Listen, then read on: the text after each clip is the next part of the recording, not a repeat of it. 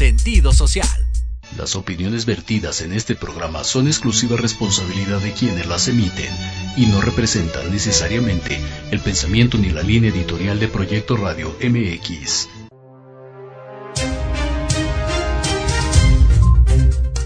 ¿Qué tal? Soy el licenciado Francisco Javier Rodríguez y les doy la más cordial bienvenida a mi programa Entre Diálogos. Un espacio en el que te vas a enterar de lo más relevante en materia nacional e internacional. Bienvenidos.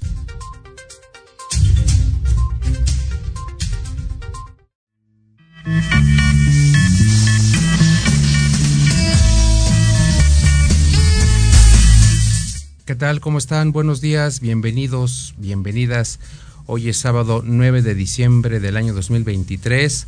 Ya estamos en el mes 12 y a un par de semanas para concluir este año y para arrancar vamos a iniciar con las notas nacionales.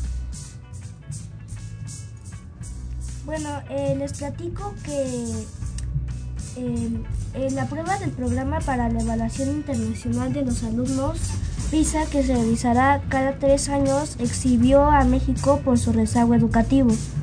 Eh, en el reporte general sobre la prueba PISA 2022 aplicado a alumnos de 15 años de los países de la OCDE, los resultados de los estudiantes mexicanos en matemáticas y ciencias fueron inferiores a los de 2018 y aproximadamente los mismos en lectura.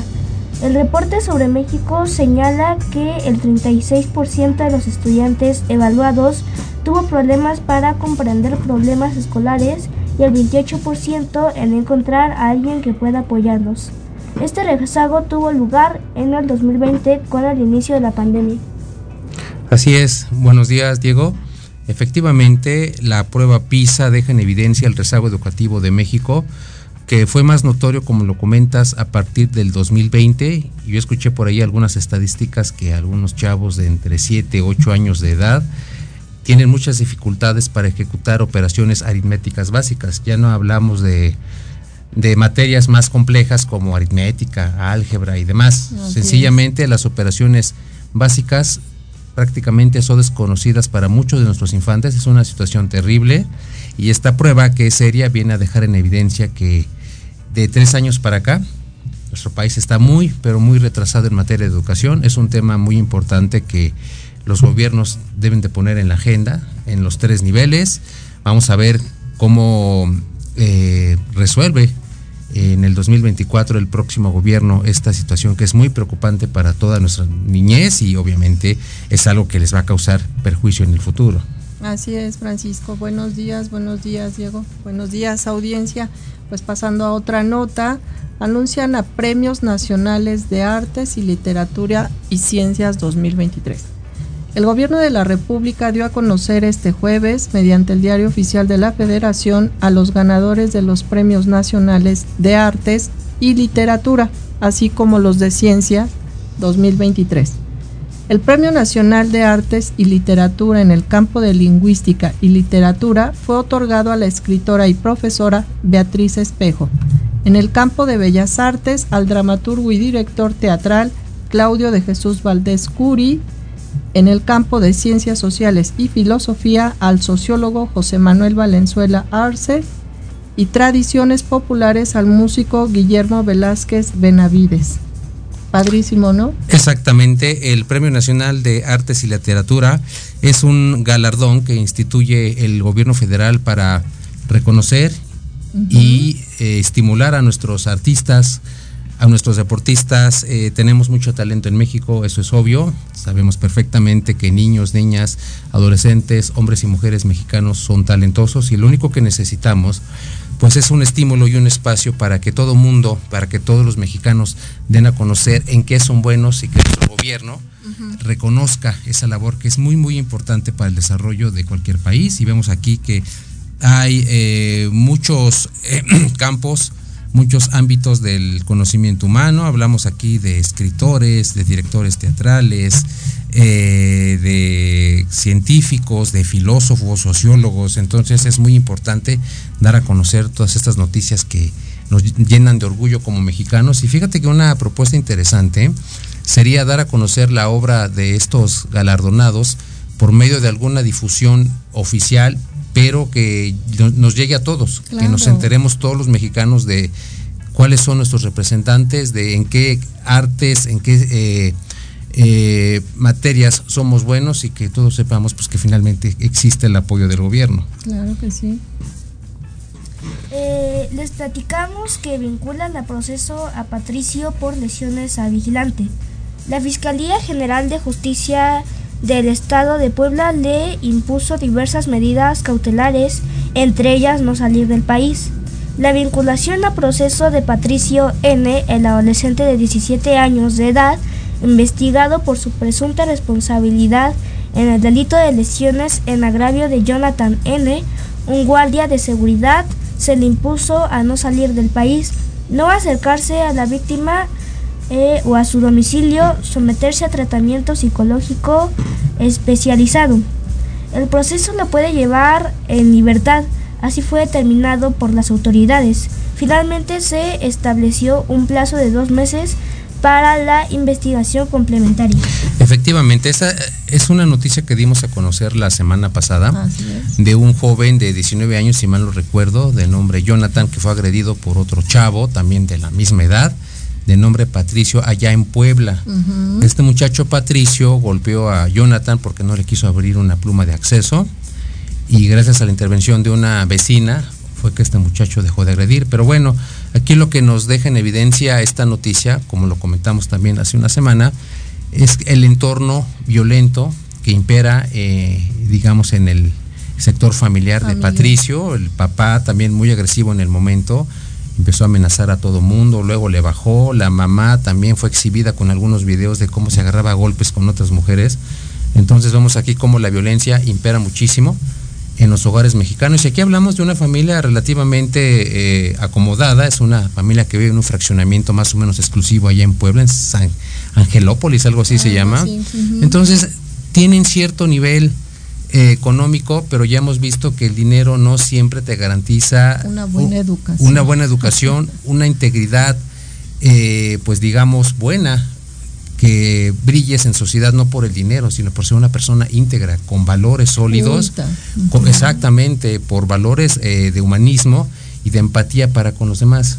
Entonces el dinero aquí no es garantía de la calidad moral de una persona y aquí lo estamos viendo. Aunque no es un delito grave, como bien lo comenta Diego, el chavo va a llevar su proceso en libertad. Una de las medidas que se le impuso para seguir con este juicio es que este muchacho y seguramente también su familia deben someterse a una terapia psicológica especializada. Entonces, si hablamos de especialidad es porque el grado de violencia que existe en este entorno familiar es grave, y tiene que ser tratado. Entonces, este muchacho golpeó a otro muchacho, pero pudo haber llegado a, algo más o tal vez en el futuro con esta actitud tan agresiva puede causar otro daño o puede eh, lesionar o causar algo más grave a algún semejante pues esperemos que sí lo haga porque pues de eso depende realmente su libertad, ¿no? Exactamente, entonces hay que tomar en cuenta esta situación. Aquí lo hemos dicho en Infancias Buscadoras, tenemos que hablar con nuestros hijos, con nuestras hijas, educarlos en un ambiente sano, en un ambiente armónico, que la violencia no, existe, no existe en los, en, los, en los hogares mexicanos. Yo sé que es algo muy difícil de pedir y aquí tenemos la prueba, pero siempre es bueno que nuestros hijos encuentren valores sólidos en casa y que esos valores a su vez les permita enfrentarse al mundo con éxito y sobre todo con respeto para los demás. Así es. Bueno, hacemos la primera pausa y regresamos.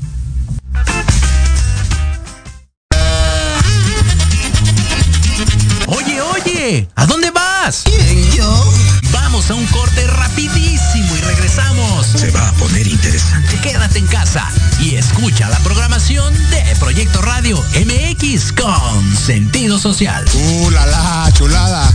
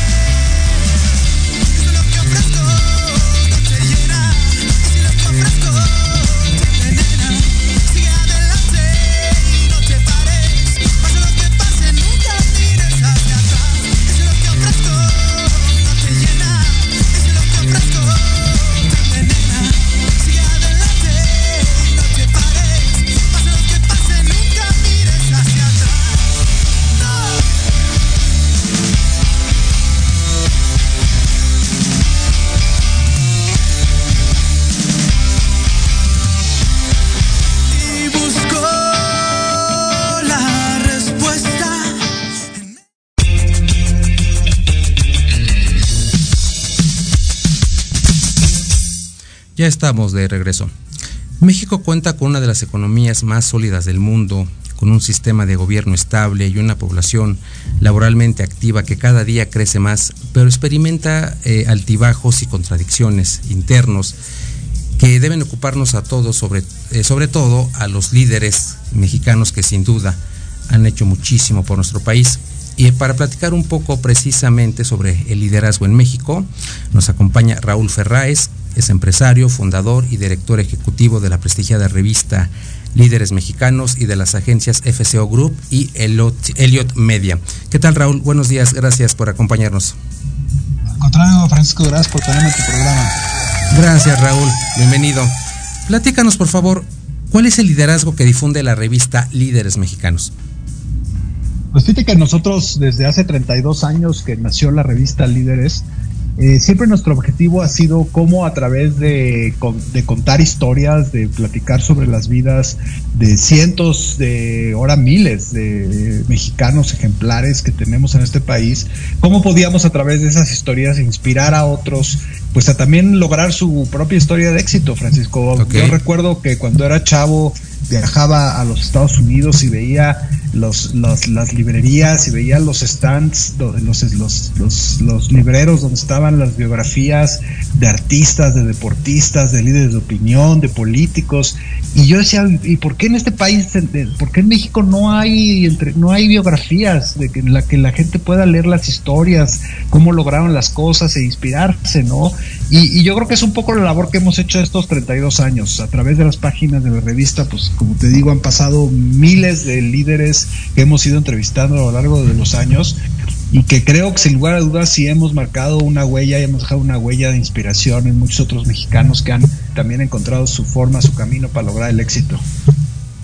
Claro, muy importante lo que dices, Raúl. Yo creo que a todos nos pasó de chavos lo mismo. Eh, veíamos en periódicos y revistas a, no sé, nuestros ídolos, a gente importante que se dio a conocer por algo bueno, y que esas cosas buenas que, hace la gente, que hacen ciertas gentes, es relevante, es relevante para México y puede servir de inspiración para todos los mexicanos. Decía yo en el segmento anterior que todos los mexicanos tenemos talento, todos niños, niñas, adolescentes, hombres, mujeres, y lo que buscamos tal vez es esa fuente de inspiración, ese granito de arena en nuestras vidas que nos impulse a sacar adelante nuestros talentos, obviamente en favor de México, en favor de nuestro entorno, de nuestra familia, la sociedad, etcétera, etcétera. Y precisamente quiero preguntarte, eh, Raúl, en tu opinión, ¿qué necesita México para identificar los liderazgos que inspiren el crecimiento de nuestro país? Mira, yo creo que tenemos una falta de liderazgo hoy en día, eh, sobre todo en la parte política y empresarial. Eh, hemos vivido estos años, sobre todo con esta administración, en momentos complicados en términos de, del reconocimiento de la clase empresarial, de la contribución que hacen los empresarios a la vida del país, la cantidad de empleos que generan y, ha sido, pues, ha habido un embate, ¿no? En términos ideológicos, en términos de imagen hacia el empresariado mexicano. Eh, pues muy en el sentido de lo que piensa pues el que es el presidente de la República hoy en día y que bueno, pues él tiene pues ahora sí que su derecho a pensar lo que él quiera, ¿no? Pero por el otro lado, pues no hemos, yo no sé tú, Francisco, ¿qué opinas? Pero no hemos visto a esos empresarios pues que se veían en los 60 en los 70 en los 80 don Juan Sánchez Navarro, eh, Garzazada, ¿no? Que, que, salen a defender, que salen a poner en alto en la labor de los empresarios, lo importante que son para la economía, para el bienestar social, eh, para la generación de empleos. Entonces yo sí siento hoy en día una falta de liderazgo en la parte empresarial eh, que creo que, tendremos que remontar de forma importante. Eh, obviamente nosotros siempre hemos pensado que lo más importante para un país es tener un proyecto en común y por eso desde hace también 20 años que hacemos la comida a los 300 cada año en septiembre, pues un poco el objetivo de la comida siempre ha sido ese, ¿no? Cómo reunimos a los líderes en un solo evento a escuchar, a ver, a analizar visiones, para que todos avancemos hacia un mismo lado, ¿no? Y yo creo que es algo bien importante que tenemos que hacer los líderes en los próximos años. ¿Cómo, cómo logramos tener un país más próspero? ¿Cómo logramos tener un país más seguro? ¿Cómo, cómo logramos tener un país más justo? Que le dé oportunidades a más mexicanos y eso yo creo que está sí efectivamente en la mano de los líderes del país. Estoy de acuerdo contigo, Raúl coincido contigo definitivamente. Este país sufre actualmente una crisis de, liderazgo perdón, en, materia política, en materia empresarial. Aquellos años 60, 70, 80, como lo comentas, quedaron atrás. De hecho, el presidente López Obrador viene de esa época, él nació en el 54, si mal no recuerdo, entonces sabe precisamente cuál era el panorama de México en aquel entonces y que actualmente se ha perdido. Creo que del 2018 para acá los empresarios eh, han sido calificados hasta de corruptos, de, aprovecharse de la situación, de tener influencias en el gobierno para conseguir algún beneficio en particular y la gente piensa de esa manera. Desgraciadamente, la mayor parte de los mexicanos es de esa mentalidad y es muy difícil eh, que el mexicano de a pie entienda que el empresario mexicano, como cualquier otro, tiene una función social muy importante en nuestro país, genera empleos, trabaja dentro de la formalidad, tiene que generar un entorno de prosperidad para todo su, su personal y que ese entorno obviamente debe impactar a la sociedad. Es algo que nos hemos olvidado. Yo espero en verdad que en el 2024 nos vaya mejor en ese sentido, que los próximos liderazgos empresariales y políticos realmente vayan de la mano en favor de México. Creo que necesitamos muchísimo de un trabajo en equipo. El país igualmente en el 2018 se partió en dos grandes fracciones, los que están a favor del gobierno, los que están en contra del gobierno. La polarización ha crecido muchísimo, hasta en familia se ve ya desgraciadamente esta situación y no debería de ser así. Tenemos que unirnos como mexicanos, tenemos que dar ideas tenemos que aportar algo al crecimiento y al desarrollo de todos para que nos vaya bien. Yo creo que de esa manera seguramente nos irá mejor. Y bueno, yo te felicito muchísimo por esta labor, Raúl, de hace ya 32 años de la revista Líderes Mexicanos. Has hecho un trabajo ejemplar. De hecho, yo soy seguidor de tus redes sociales, de las redes sociales, redes sociales de líderes mexicanos y créeme que eh, de verdad, eh, te, felicito de corazón por toda esta labor que haces, que es impresionante. Reunir al año a todos los líderes de este país es muy bueno. Yo creo que muchas cosas van a salir de ahí y vamos a seguirle adelante para los próximos años y ver cómo podemos avanzar, sobre todo en el sector privado.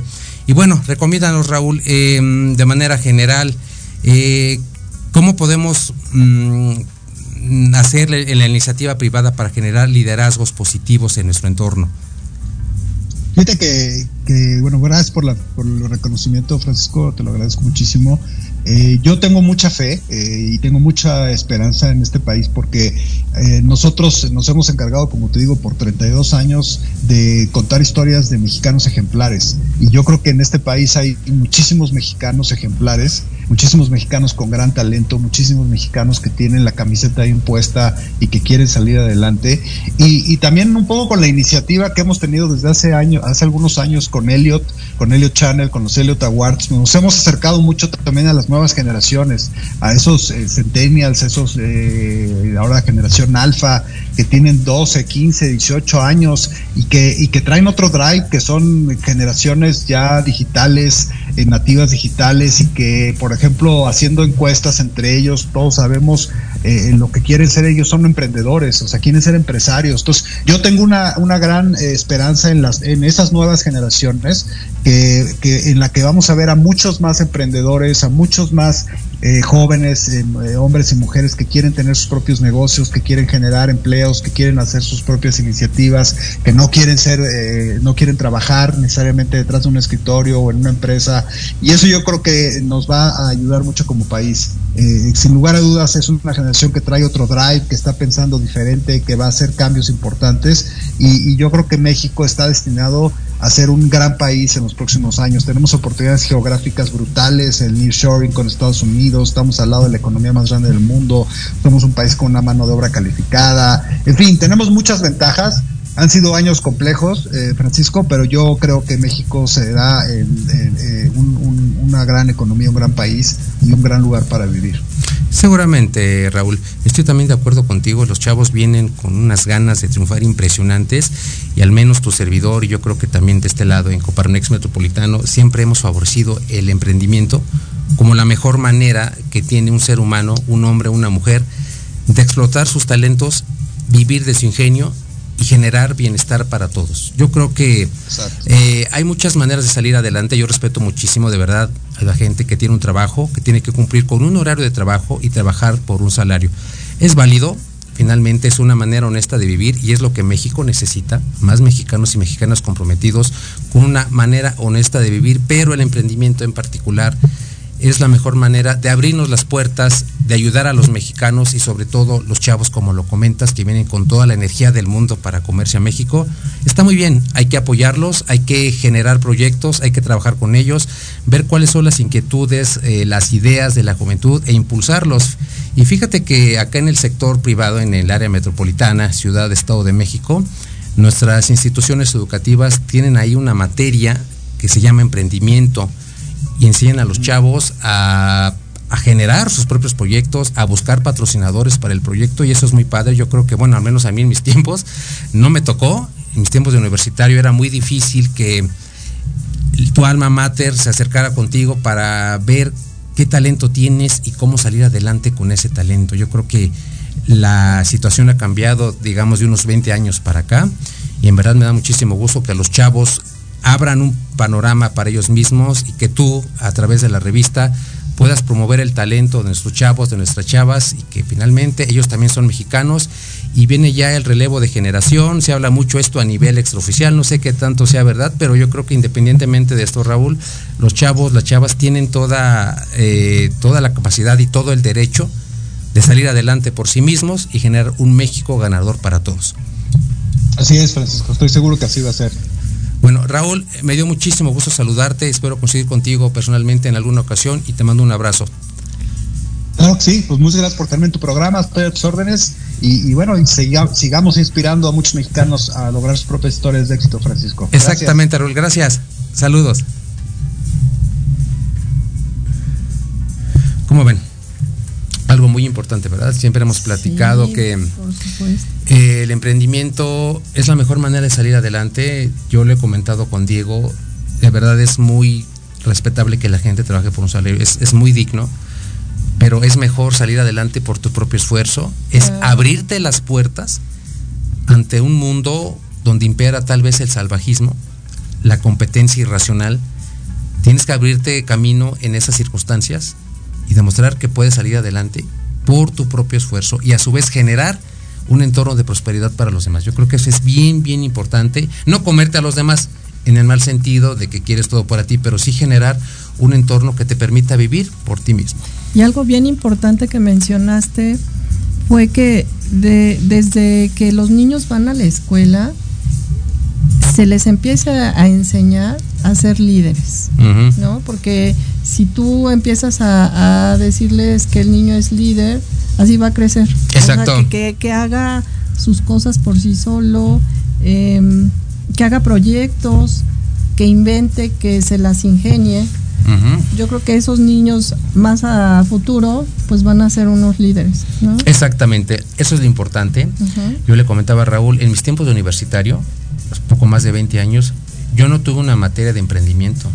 Y hemos, ya ves que hemos visto en Comparmex cómo nuestras instituciones de educación superior tienen una materia que se llama así emprendimiento o proyectos escolares, etcétera, etcétera. El nombre es muy variado, pero el objetivo es el mismo. Claro. Que tú hagas tu proyecto, que si tienes una idea, la expreses, la saques adelante y que puedas vivir de, esa idea. Claro, es que así debe de ser.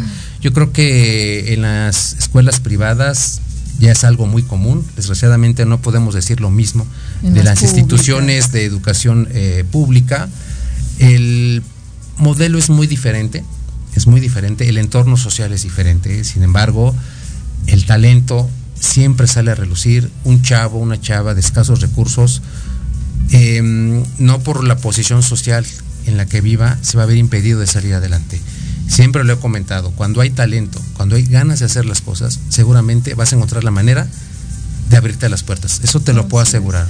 Eh, aunque también eh, eh, em, También importa mucho que ya los maestros en la actualidad ya se limitan solamente a enseñarles lo básico a los niños eh, que van en escuelas públicas y eso también les limita su capacidad ¿no? Exactamente. De, aprendizaje. Pero como bien dices, hay, hay muchísimos niños talentos que vayan en la escuela que vayan, son buenos. Exacto, exacto. No se trata de, discriminar a nadie. Así es. Ni porque vienes de escuela pública eres malo o que tú que eres escuela privada eres bueno.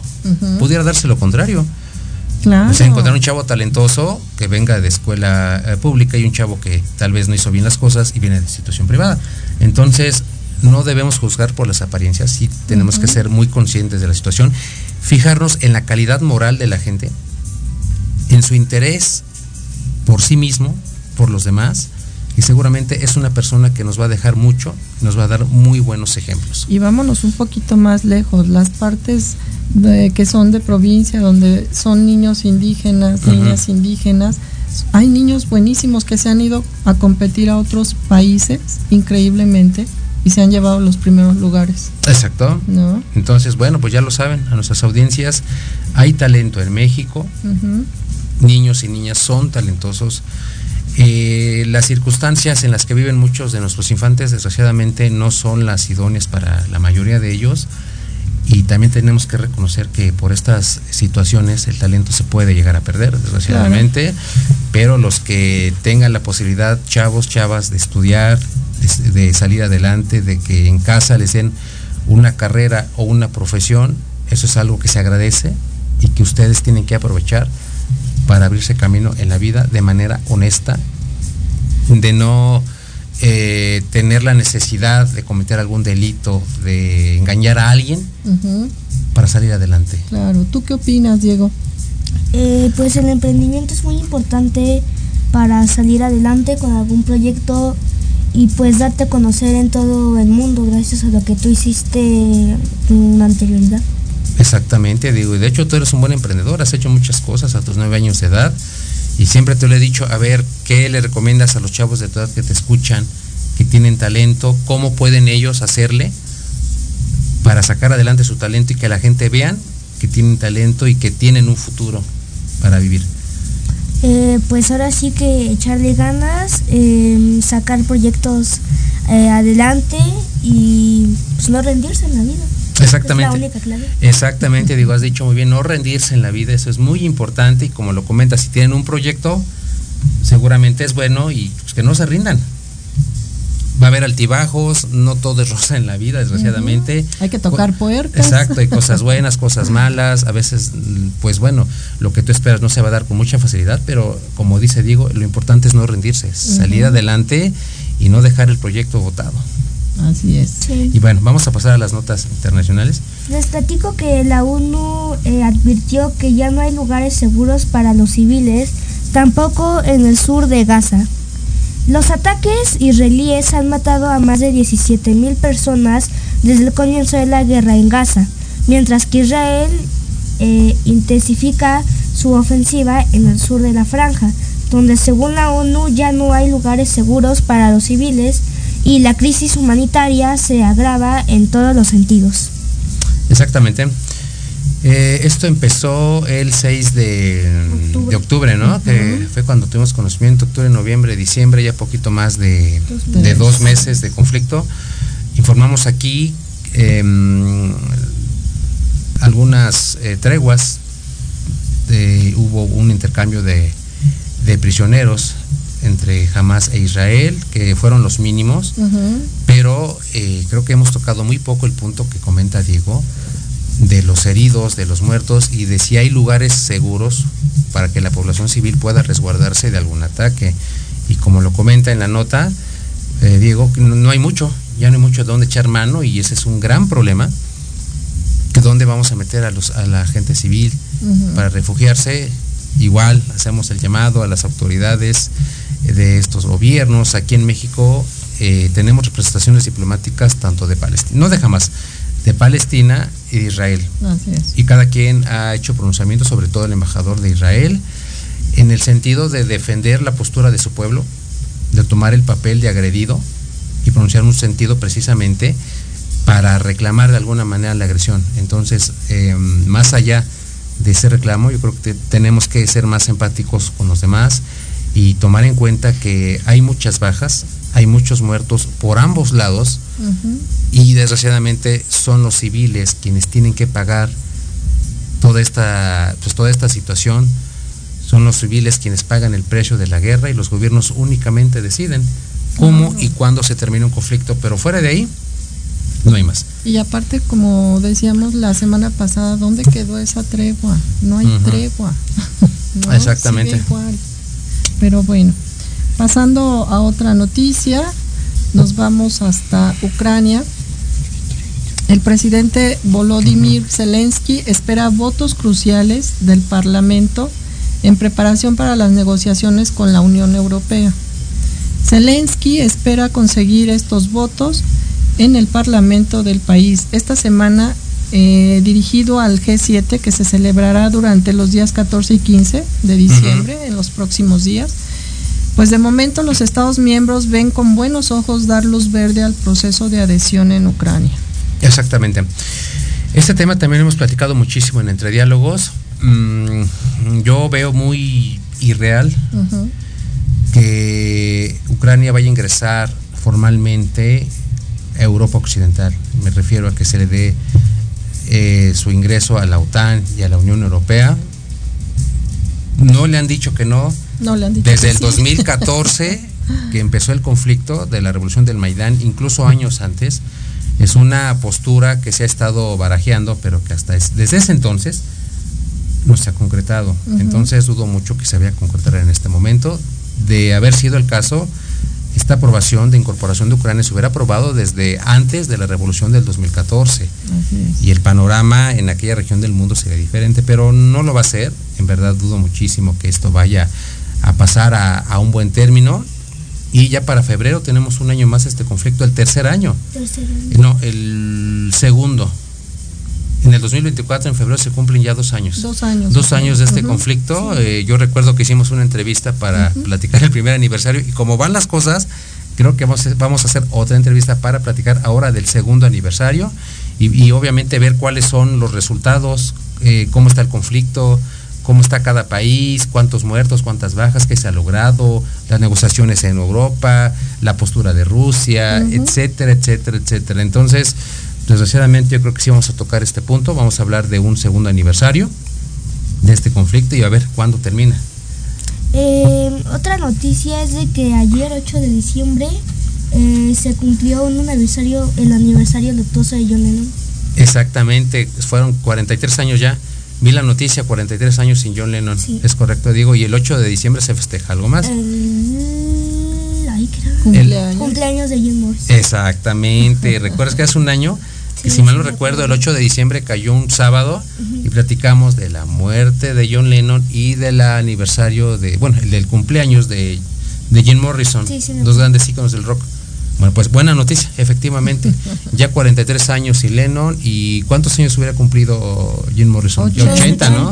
80 años. 80 años, sí, ya, este, ya grande de edad. Y pues todos son del 40, 40, el 40, 40 y 43 más o menos. Más o menos. Em, eh, Ringo Starr con tiene 83, me parece. Paul acaba de cumplir 80. Entonces, eh, aquí tenemos estos dos íconos que siempre van a ser recordados. Y este joven eh, que asesinó a John Lennon, pues es el mismo tiempo que lleva en la cárcel, ha intentado su libertad, pero no creo que vaya a lograrlo. Yo recuerdo en el 2000, por ejemplo, que los chavos, yo tenía 20 años menos, 22 años menos, decían que si en aquel entonces este cuate iba a lograr su libertad, pues todos los fanáticos de Lennon iban a estar afuera de la cárcel para impedirlo o regresarlo o ahí mismo darle una tunda para que no salga.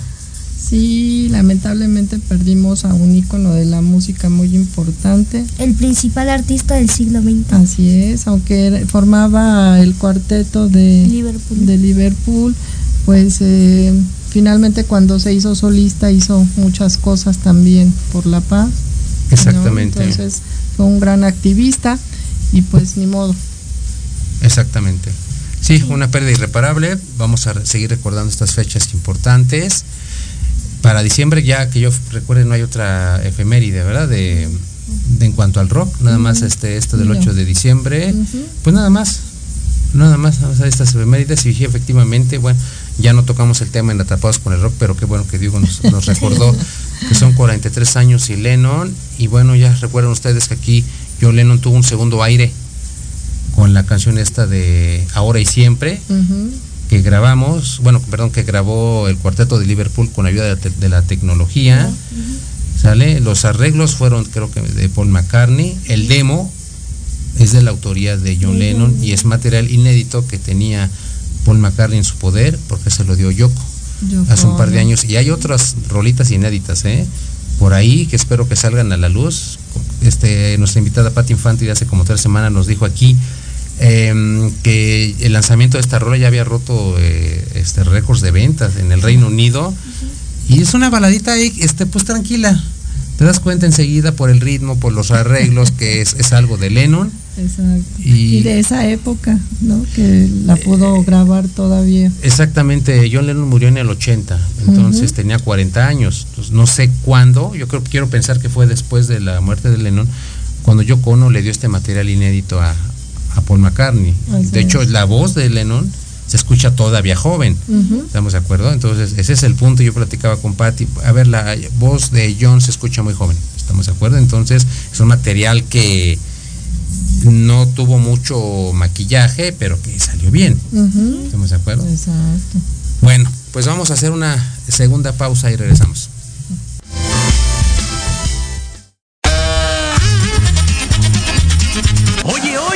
¿A dónde vas? ¿Quién, yo?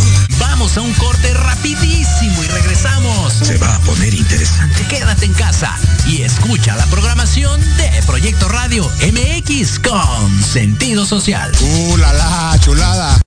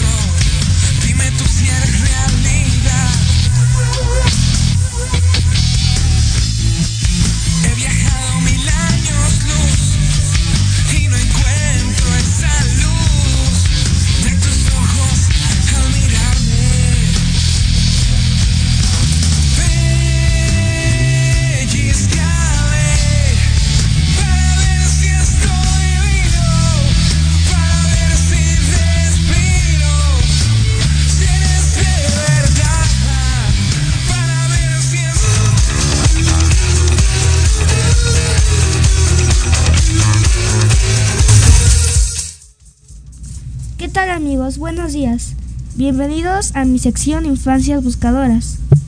En esta ocasión vamos a platicar sobre el próximo Día Internacional del Migrante. Hola, ¿qué tal? Francisco, Diego. Buenos días. Buenos días. Diego Maru, efectivamente, Diego, el 18 de, De diciembre. de diciembre vamos a festejar el Día Internacional del Migrante. Sí. El 18 de diciembre es el Día Internacional del Migrante. En los últimos años los conflictos, eh, la inseguridad y los efectos del cambio climático han contribuido en gran medida a los movimientos forzosos dentro de los países o a través de las fronteras. Más de 59 millones eh, de personas fueron internamente desplazadas a finales de 2021. Ok. Así es. La migración, pues es un fenómeno mundial impulsado por muchas fuerzas. Estas comienzan con aspiraciones de dignidad, seguridad y paz. Yo pienso que la decisión de salir de casa es siempre extrema y con demasiada frecuencia y pues esto implica el comienzo de un viaje peligroso y hasta a veces con un final fatal. Exactamente. Las razones que motivan a la gente a dejar su hogar o en su caso a dejar su país son muy variadas. Desgraciadamente, la mayoría de esas decisiones eh, son motivadas por razones, digamos, de, digámoslo así, de fuerza mayor o que tú no quieres hacer, pero que te ves obligado a, a- a adoptar de alguna manera. Eh, la pobreza, la inseguridad, eh, falta de oportunidades, etcétera, etcétera. Sin embargo, también debemos recordar, y Diego lo sabe, por sus clases de historia, que la migración es un fenómeno natural, es un fenómeno propio del ser humano que ha estado presente con nosotros en prácticamente todas las etapas de nuestra historia. Todos aprendimos en la escuela que, bueno, en la etapa que se llama prehistoria, es decir, antes de la invención de la escritura, teníamos a hombres y mujeres, niños y niñas viviendo en determinadas comunidades que eran unos sedentarios y otros nómadas. Nómadas. Ujú. ¿Me explico? Entonces son eh, movimientos de la gente que efectuaba para estar mejor, para asentar, para más bien para encontrar el lugar donde pudiera vivir mejor y establecerse en ese lugar. Es ahí cuando el ser humano conoce el sedentarismo ya como una forma de vida y luego viene la invención de la agricultura, la ganadería, etcétera, etcétera. Hasta ahí estamos bien. Sin embargo, esas causas de migración ya no son las mismas en el 2023. Muchos siglos después, las situaciones que motivan la migración ya son muy diferentes. Eh, bueno, eh, fue el caso de los mexicas, no desconozco si eh, actualmente pase. Fueron lugar en lugar, Chapultepec, Azcapotzalco, todos los distritos, bueno, eh, sí, y llegaron a Tenochtitlán porque ellos eran nómadas Exacto. y buscaban un lugar donde quedarse para vivir. Exactamente, entonces en México y en cualquier parte del mundo, cualquier libro de historia te va a dar noticia de algún movimiento migratorio. Y es algo muy natural. Claro. Y obviamente por la migración también se originaron las guerras, de ver que tenía el vecino que yo no tengo y voy por él y me expando y me expando y bueno, esa es otra historia muy larga. Pero como lo comentaba, esas causas ya no son las, las mismas. Eh, la gente efectivamente sale de sus países porque busca una situación mejor, pero no porque lo haya decidido, sino porque las circunstancias Lo obligan. obligaron a la familia. Entonces, el desplazamiento puede ser tanto interno, es lo que tenemos que distinguir. Si se da en un país determinado, por ejemplo, nuestros pueblos indígenas eh, que migran, por ejemplo, de Chiapas, no sé, al Estado de México, de Chihuahua a Nayarit, por darles un ejemplo. La migración ya se vuelve un entorno, eh, digamos, tiene un entorno internacional cuando salen de los países, es decir, cuando el país ya no es seguro por alguna razón. Entonces, ese, digamos, fue el motivo que tomó en cuenta la ONU para implementar, para eh, instituir esta conmemoración, como muchas otras, para que los seres humanos seamos conscientes de nuestra situación, de qué problemas se enfrenta la humanidad, que obviamente en- creo que no nos estamos ocupando y que tenemos que ocuparnos todos para conseguir un mundo mejor. Claro. Sí. Eh, les comento que en América Latina es el escenario de una de las más grandes y complejas crisis de migración infantil en todo el mundo, Eh, ya que en Colombia y Panamá son los dos países con más migración infantil hacia el exterior. Exactamente, Diego. Eh, como lo comentamos anteriormente, el fenómeno de la migración está presente en todo el mundo y en América Latina en particular la situación es la misma. Aquí por, digamos, cuestiones geográficas y culturales también, los motivos que originan la migración son muy diferentes a los que tienen lugar, por ejemplo, en Europa o en Medio Oriente. Aquí en América Latina hemos dado noticia también nosotros de que México es un país de paso, es decir, nuestros hermanos latinoamericanos cruzan territorio mexicano para llegar a Estados Unidos, huyendo de la pobreza, del hambre, de la inseguridad, de la inestabilidad política, inestabilidad económica. Del abuso, de la explotación. Exactamente. Entonces, esa es la otra cara de la migración. Eh, también hemos tocado el tema aquí, en Entre Diálogos, y muchos entrevistados nuestros, expertos en la materia, nos han dicho que también la migración es la fuente de otros problemas sociales, como es el caso, por ejemplo, de la trata de personas, de la explotación de un semejante por un semejante, una forma de esclavizar a la gente en esta época moderna, ¿sale? De sacar provecho de la desigualdad, de las circunstancias desfavorables en las que viven ciertas personas para que otros eh, saquen un beneficio de esto. Y lamentablemente siempre es la gente más vulnerable, que está expuesta a este tipo de, situaciones. Exactamente. Entonces, em, Llevamos 23 años de este siglo XXI. Hablamos de los mismos problemas que en su momento motivaron las grandes revoluciones en Europa, por ejemplo, cuando eh, el mundo entró a la modernidad con la revolución industrial, nos dimos cuenta de la desventaja de este, em, digamos, de esta novedad con la explotación de niños, niñas y adolescentes en las fábricas. Actualmente podemos hablar desgraciadamente de niños, niñas y adolescentes explotados por el trabajo. Ya no hablamos del trabajo en las fábricas, de echar a andar una industria con el carbón, como fue en el caso de la revolución industrial allá en Inglaterra, pero hay otras formas de explotación que siguen dejando en evidencia la falta de sensibilidad de los seres humanos y de cómo no tenemos ya no amor, sino respeto por la vida y la dignidad de un semejante. Entonces hablamos de la explotación en muchos sentidos, que este es el lado malo de la migración.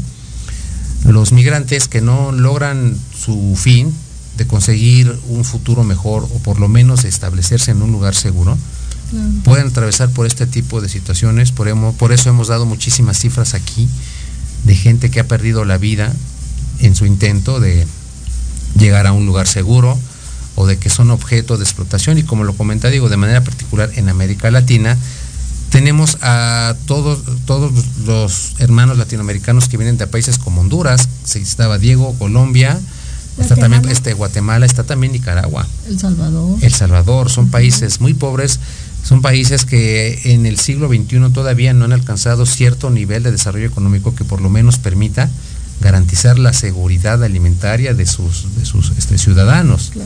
Entonces, eh, ¿dónde queda la solidaridad de todos los pueblos? Y, otra cosa muy importante, cuando tú migras a otro país, los, los trabajos tampoco son estables, son temporales y son explotados, eh, no les dan seguridad, eh, no les dan protección para que ellos mismos se protejan, dependiendo del trabajo que, que realicen.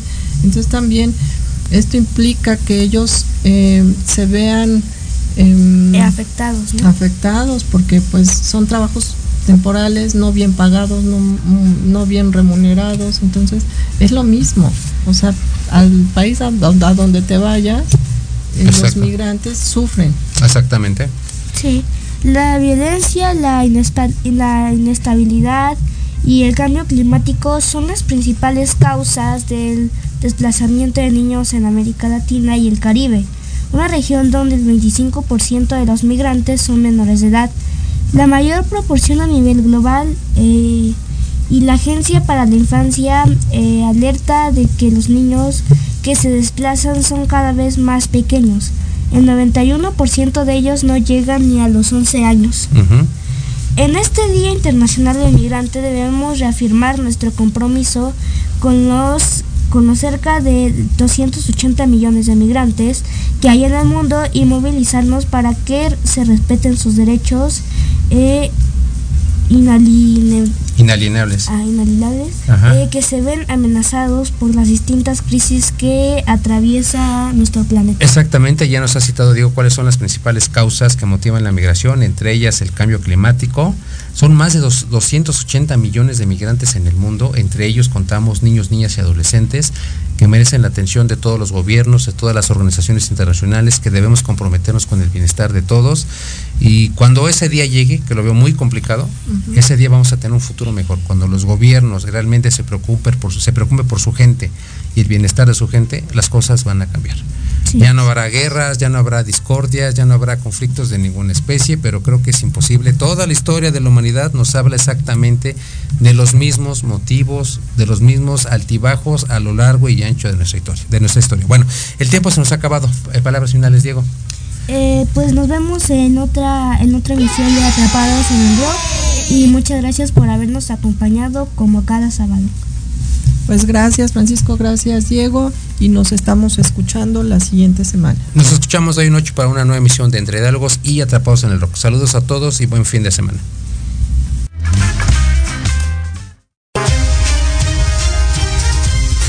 Amigos, muchísimas gracias por sintonizarnos este fin de semana y los esperamos el próximo sábado para una nueva emisión de Entre Diálogos. Hasta pronto.